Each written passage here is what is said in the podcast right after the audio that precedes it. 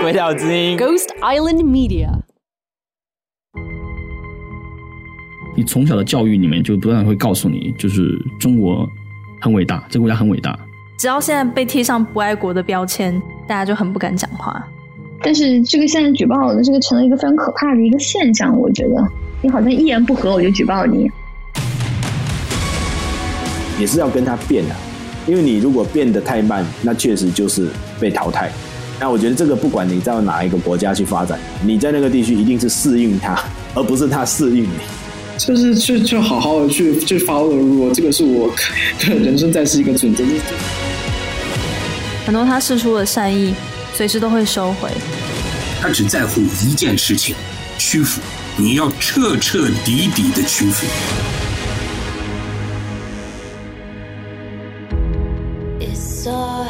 鬼岛之音最红的节目来自五星的你，现在开始订阅。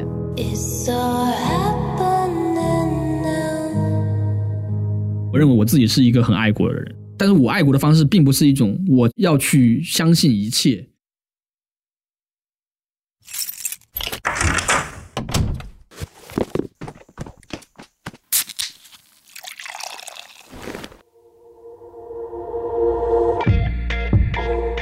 色派对是一个让大家脱掉内衣、轻松 hang out 的地方，来聊聊一些真金老母、真金的事情。我是绿党前秘书长 Zokim，A.K.A. Z 教授。我是绿党秘书长 Zoe 金奇律师，A.K.A. 立委落选人。我们都是落选人。欢迎来到我们的 Green Party Z 色派对。今天谈什么？今年十月呢，有一件重大的事情。当我还是绿党秘书长的时候，它就是我的工作，我一定要去，就是走游行。然后现在这件事情交到肉伟的手上了耶！可是很得人的事情就是我今年十月不在台湾呢，得了。我心与你各位同在，爱你。可恶！好，不过今年因为疫情的关系，台湾的同志大游行是第一次改成线上，就大家可以要开镜头，然后一直在镜头前面走，然后走五个小时，这样 要站在跑步机上走，对，一直走，一直走五个小时。听过奥运那一集，应该说我是一个非常懒的人。我去年参加同志大游行的时候，我气到在上那个游行花车的时候大喊说：“我 超讨厌走游行的。”就不代表本党立场，我个人真的很讨厌走路。不过今年改成线上，其实我不知道他们要怎么线上举办游行。老实说，大家要发一个计步器，然后全部哦 给我走，全部给我走。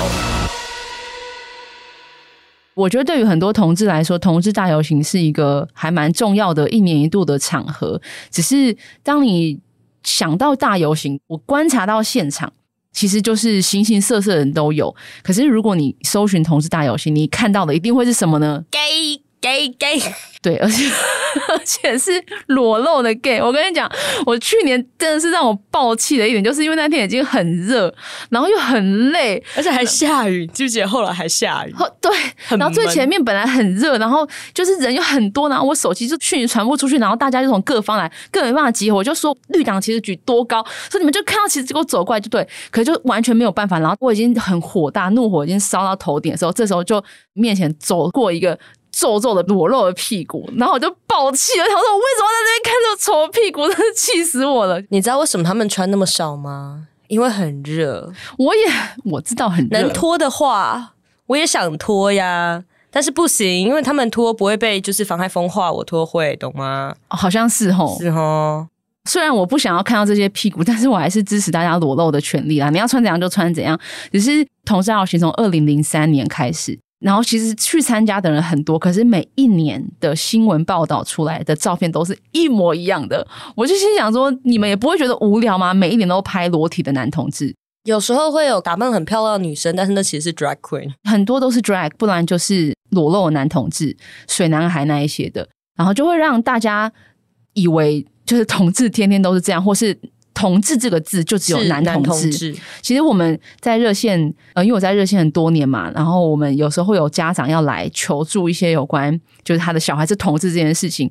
有一个家长后来就是比较常来，他说他第一次来的时候非常的紧张，因为他以为热线的办公室里面大家都是裸体的，他真心的以为，然后他超级紧张，他是以为他要去 Commander D 或是，我不是，因为他看到的就是新闻上面的同志大游行的男同志，所以他就以为。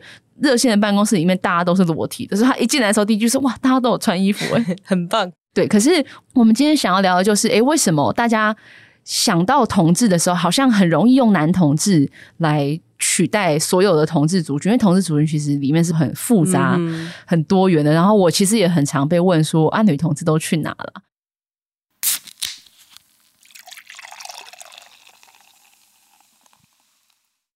到底女同志都去哪了？这个问题其实是蛮复杂的。那今天也没有办法很全面性的讨论，那就是从我们自己的观察来回答。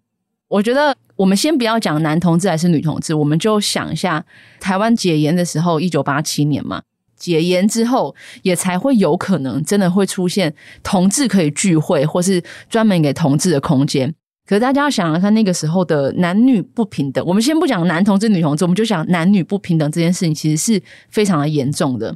其实到现在，男女的同工不同酬问题，我们之前讨论过嘛，那个时候更是严重啊。所以女生不管你的性向是什么，你只要是女生，你的薪水本来就比较少，或是你根本就没有工作机会，在你还不能出柜的情况下，你是不是又要去面对结婚生子的压力，然后跟社会的束缚啊、门禁这一些的？所以，如果你是年轻一点的话，你可能根本很少有在上课跟工作之余的时间出去的机会。然后加上你的薪水可能比较少，加上社会给你的期待，所以在男女不平等的状况下，当我们的社会出现了可以让同志活动的机会的时候，男同志能够长出男同志的空间、男同志的社交场所的机会就是比较高。那这是其中一个可能性。像那个时候蛮有名的，像同志三温暖，嗯，对不对？你要开一个同志三温暖，你要有多少钱才开得起来？你是一个单身的女生，这件事情是非常困难的。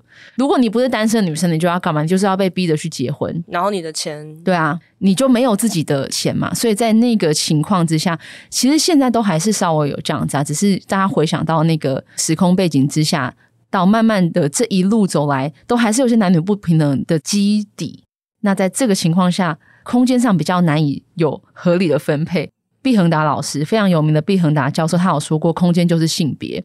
就我在大学的时候去听了一场毕恒达老师的演讲，真的是觉得哇，开了一个天眼的感觉。他就是去点出，在我们的生活周遭，我们的日常生活里面的空间，其实很多都是为了男性所设计的。那在九零年代的其中一个跟空间相关的性别议题，就是厕所的分配。以前的厕所是，就算很多人的地方，男生女生的厕所还是一样多的，然后女生的厕所就会排到爆，就是这样。虽然现在还是排到爆，但至少有过这样的努力，就是因为女生上厕所的时间要比较长，所以她的间数比较多，等等之类的啊。所以空间就是性别这个事情，我觉得在同志的社交场合上面其实是蛮明显的。大家都知道男同志的酒吧要去哪里。是不是就是红楼？嗯、虽然我没有去过，那边酒也不贵，所以秘书长常去红楼。以前呢、啊，就喝喝喝酒，鬼混一下，然后晚一点再去附近的酒吧吧。嗯，gay bar。我以前是常去 gay bar 的人，这样 我不知道为什么，明明就是去 gay bar 比较贵。哎、欸，生理女性去 gay bar 跟生理男去普通夜店比较贵是一样道理。你们应该了解吧？我一直对于这件事情感到很神奇，就到底为什么会有、这个、你，不是你是不受欢迎的人啊？所以哦，你硬要来，我还是勉强跟你来。做生意，你当然要来欢迎，要来喝酒也欢迎。但你不是一个受欢迎的人，如果里面人太多，他要管制的话，他就不会让你进去。除非你带了一群猛男，猛一男可以吗？哦，一男当然可以哦。你带一男去献祭的，他们 OK 这样子。但是你进去就是被摸，抱歉了。嗯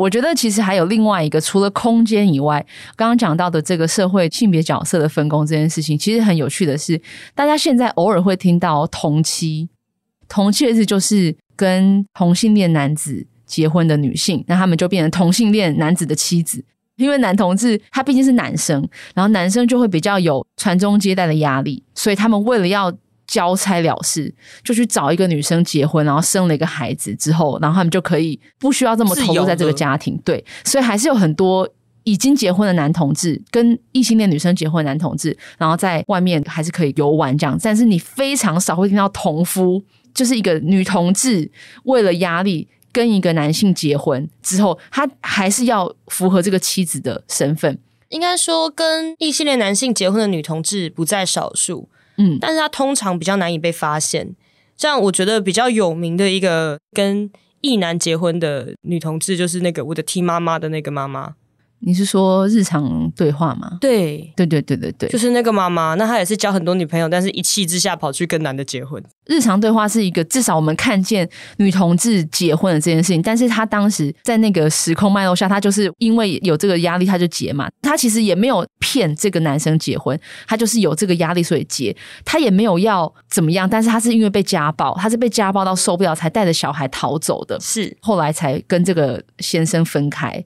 我觉得从这个很多很多同期的问题，但很少同父的问题，我觉得就可以看到女性的角色，其实同性恋的身份上面还是会出现一个差距。我并不是要说男同志都很坏，跑去跟异性恋女生结婚。啊、我觉得如果是知情同意，大家说，比如说我不想结婚，我想要一直玩下去。我举例啦，举例啦，哦，不是代表本人立场发言，这是一个 generally speaking，好吗？就是我不想要被传统的婚姻价值束缚。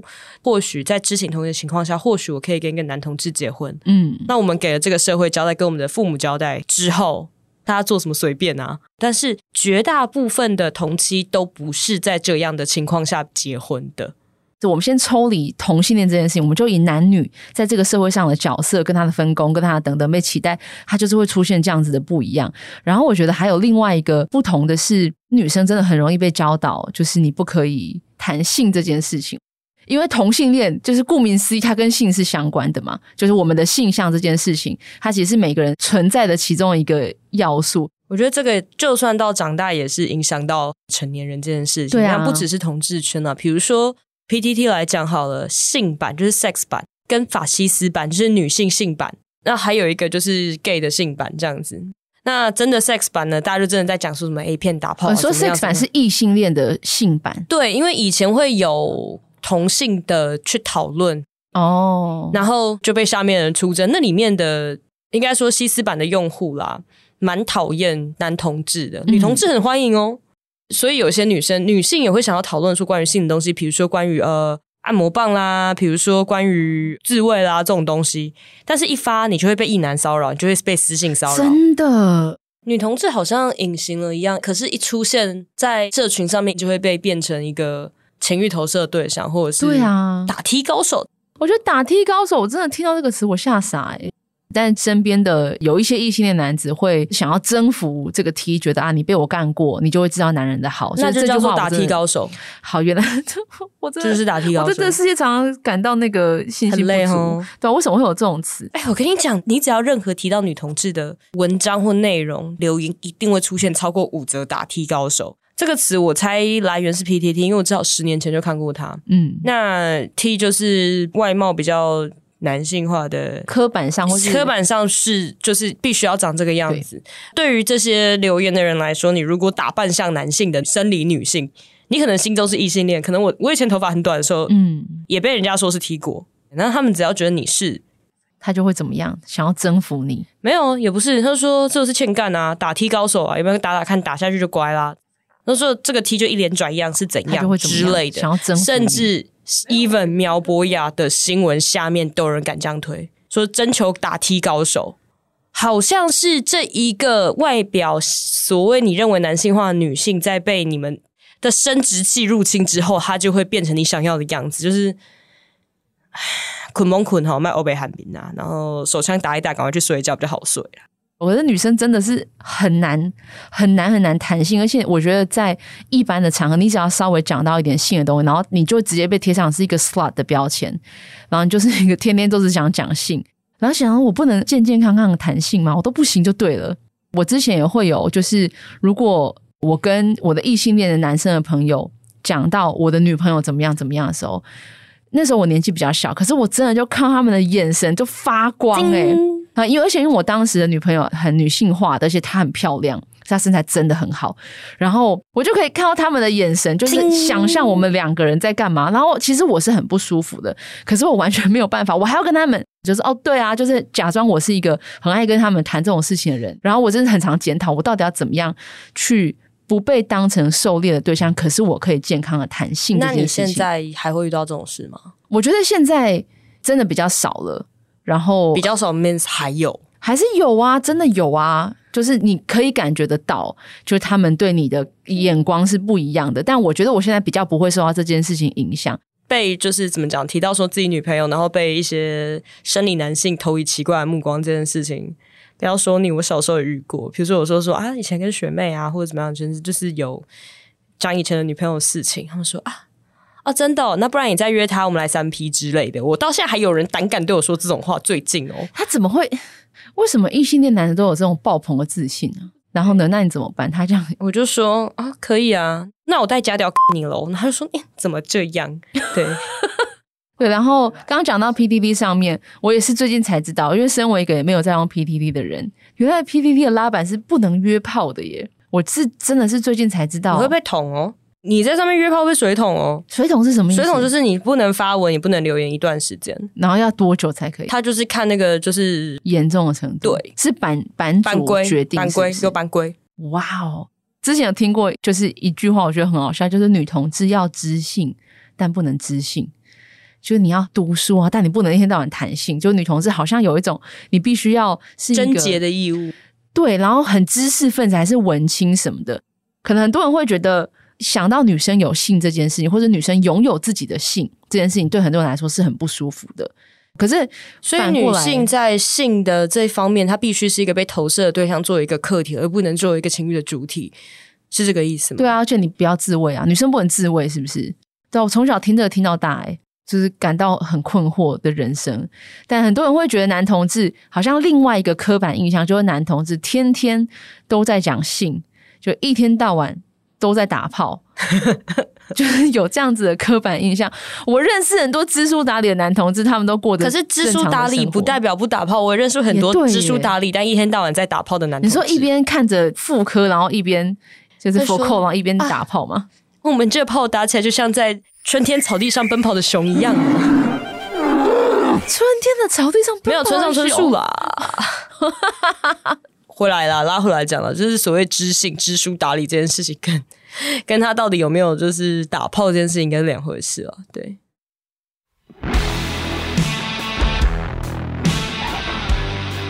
其实以上很多都是我们自己的个人观察，因为毕竟我觉得同志的这个词下面包含了很多很多种人，就算你是都用男同志这个标签，你也可能很不一样。可是我觉得可以检查一下。我们看到的大众媒体出现的同志到底是怎么样子的？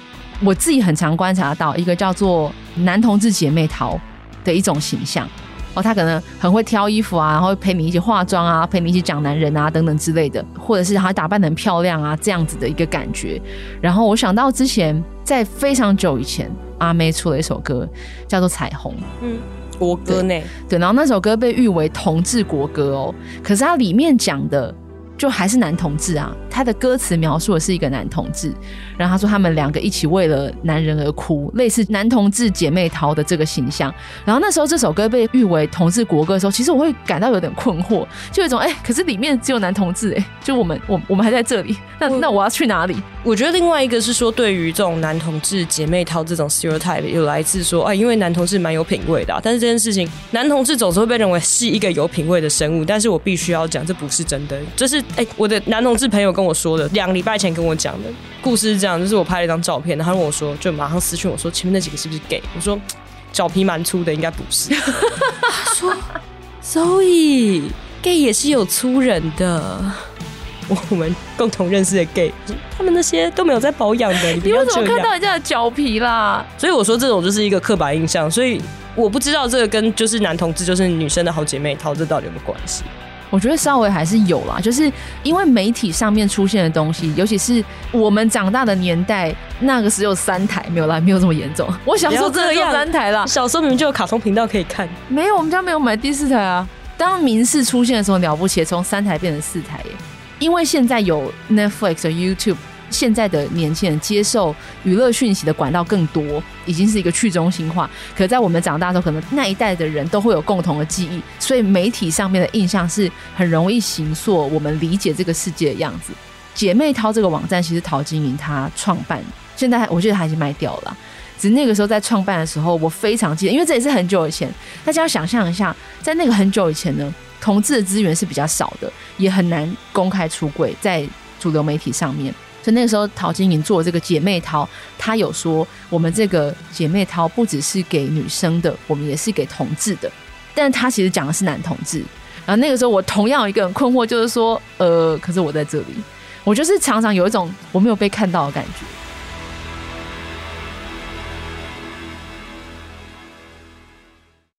那另外就是，我们从十几年前跟热线开始去学校演讲，然后我们开场会问学生说，哎。讲到同志，你会想到谁？以前一定永远都只有两个人，不是蔡康永哦，还有大饼，是不是？因为大饼后来就他没有那么红，比起蔡康永啊，比起蔡康永，反正不是蔡康永，张国荣就是大饼，对，可能就这三个，可是都没有女同志哦，因为蔡康永跟张国荣毕竟也是比较上一个年代的。艺人，然后他其实一直以来都是只有这两个，然后偶尔会有出现大饼，但这几年可能有一些差别了。年轻的艺人有一个最近得了那首歌，歌名很长，然后他已经不是因为天气晴朗才爱你，理想混蛋。他叫鸡丁，是不是？对，还是鸡丁是他的乐团名字的一部分。呃，呃理想混蛋是 这个这个乐团，然后鸡丁是一个人，鸡丁是唱歌的那个人，唱歌那个人。对，OK，所以他写的这首歌，然后他有说他是送给他男朋友的吗？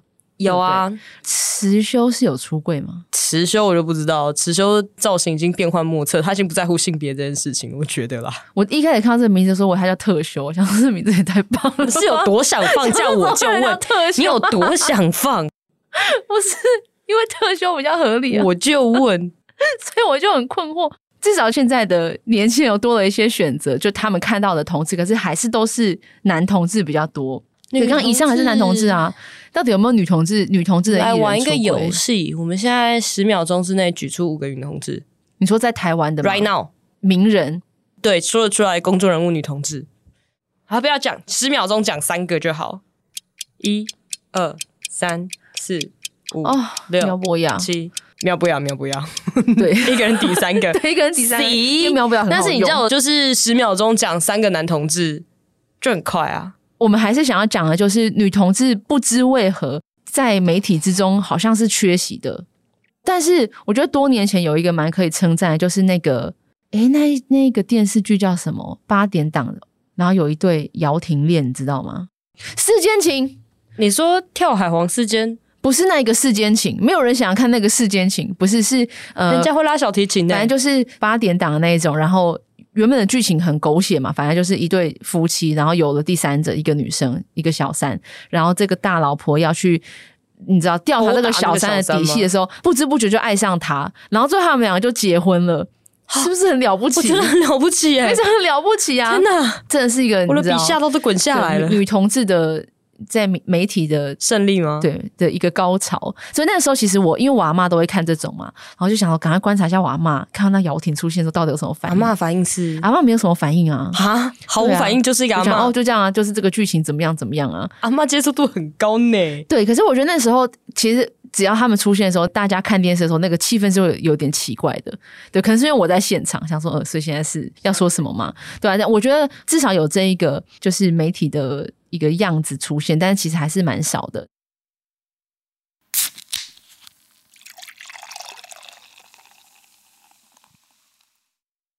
我觉得很多人也有感觉到这件事情。我觉得同志圈里面，女同志在那里，但人家没有看到你，还是没有给你的空间，还是被缺席了，你被消失了。尤其是交友软体这个部分，很多人都问我说，为什么男同志这么多交友软体，可是女同志没有？因为还是蛮多人有这个需求的。然后有看到这个需求，所以这几年应该比较红的一个女同志的交友的网站叫做如墨。如墨呢，I was told 就是相濡以沫的这个成语的简称。可是有点可怜了，这整句话是相濡以沫，相许于世，不如相忘于江湖。那是一群鱼被从河里面捞上来，要送到去卖的时候，啊、他们用彼此身上的粘液活下来，所以才讲到这句话。所以我有点不懂为什么要。所以是说，我们隔口水在彼此的身上，然后活下来，象征这样子的困境吧。我想，哦，在这样子的困境里面，我们依靠着彼此，可以努力的活下去。我相信是这个意思。但是它没有手机 App，它就是一个网站这样子，然后叫做如墨。然后这个如墨的网站的的创办人有说过，他说女同志不是只懂养猫，我们也懂情欲，所以他想要创造这样的空间。然后也有蛮多其他的这个 App，我在查资料的时候发现，哎，其实好像蛮多，但蛮多都是国外的啦。就不是台湾自己做的，这个是台湾自己做的。然后我下载了一大堆，想要来做一个田野调查，然后我一个都没有登录，我又把它删掉，因为我觉得好累哦。那除了交友软体上面，因为毕竟 PTT 不能约炮，然后我觉得还是可以私信的，还是可以交友。我有一个朋友，他就在 PTT 上面交到女朋友，真的是非常感人。他要把那个去台大把主机请过来做主桌。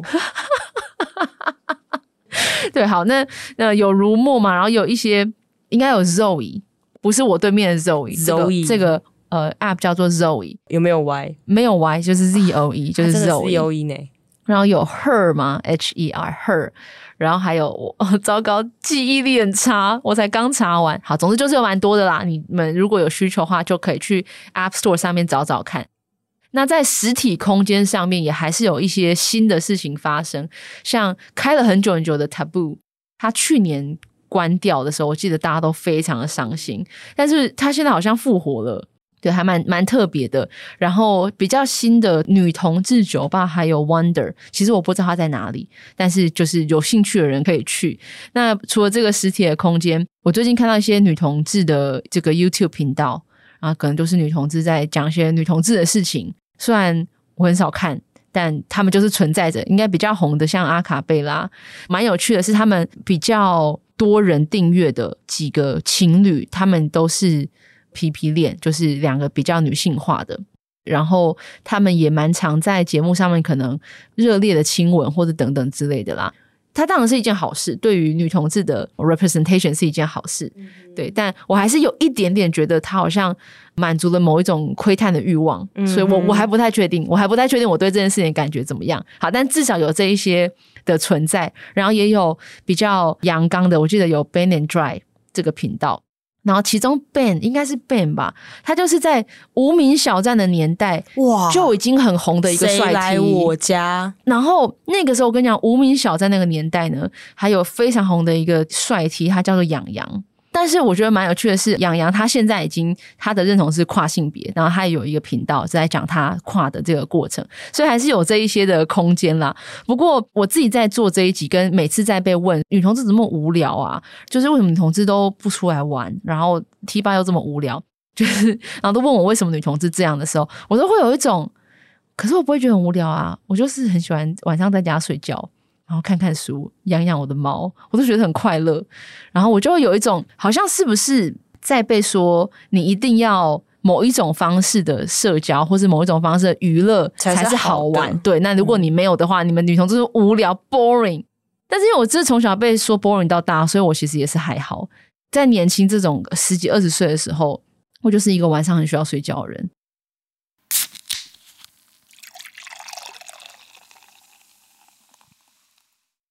就是身为一个我真的没有很爱半夜出去，然后可能大家会主流觉得好玩的事情，或是同志可能像男同志的夜店啊就很多，然后大家就是裸露，然后快乐跳舞等等之类的，可能就不是我觉得喜欢的娱乐方式。然后而且其实，在热线这么久，热线真的女同志其实还是很多，而且游行的时候女同志也没有少过啊，只是女同志真的不会上镜头啦。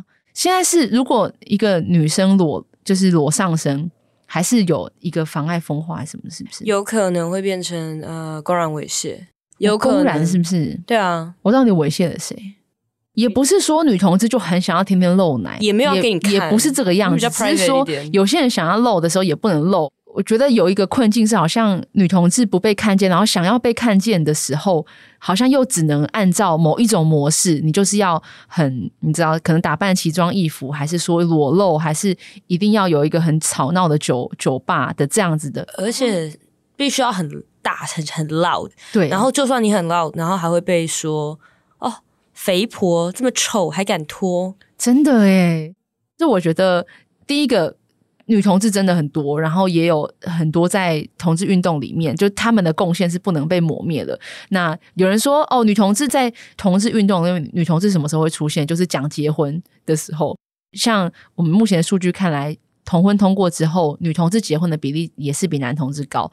那我只是要说，女同志真的在，我们都在都在，然后希望大家可以看到。那第二个是在我们希望可以为女同志撑出一些空间的时候，我觉得还是要小心，不要觉得一定要怎么样才是好的。娱乐一定要开很多酒吧，还是怎么样的？一定要天天谈性才是性性自主？其实性自主跟性解放，一直是我拥有我自己的性。诶，所以当我不想跟你讨论性的时候，我不要讨论，其实也是拥有我自己的性。还有包含你的休闲娱乐活动啊，像比如说，我最近喜欢一个活动，就是我放假会去花市买一些花，支持台湾本土的花卉产业。然后那些男同志好友就会说。哦，周颖你真的是不愧是二分之一的女同志，所以你会去做这种插花的这种单身女同志的行为。我说我又没有养猫跟爬山，他说哦，所以你是二分之一个啊。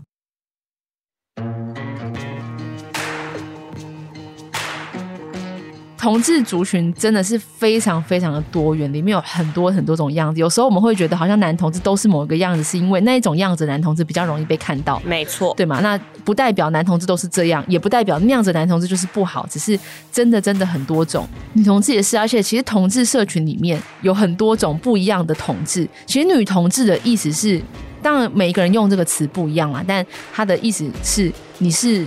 生理女性，或者你是女生，然后你在同志的社群里面，所以女双性恋也是女同志，女同性恋也是女同志，然后可能会有人觉得呃跨女也是女同志，不一定。那这个边界是每个人因人而异，然后也不是有一个标准的答案。然后同志就在你身边，我们不是鬼，我们是一般的人，这样子。同志社群的多样性真的很高啦。有些人他可能不想被放在这个社群也没有关系，就这样子，每个人都可以有自由的选择。那不管你是男同志还是女同志，你就有你自己的样子，就是最好的样子。我们不需要是所谓的阳光清新好同志，我们才能出来做同志运动。你就是你。好，今天先到这里。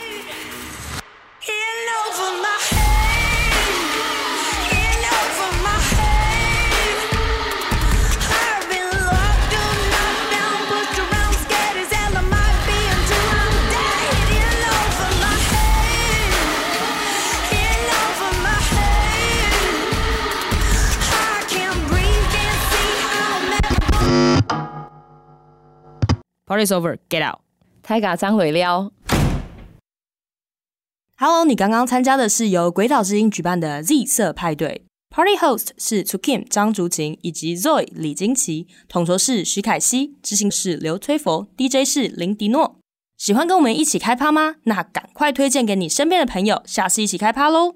别忘记要在你的 Podcast App 上按下追踪或订阅，下次开趴的时候你才不会被忘记哦。假如你用的是 Apple Podcast，那拜托给我们五星好评加留言。如果你对于今天的派对内容很有共鸣，疯狂点头，那也欢迎你追踪鬼岛的 IG 以及脸书，并且留言给我们。有话大声说也是一种女力或者是男力的表现哟。那我们下次 Party 见喽，拜拜。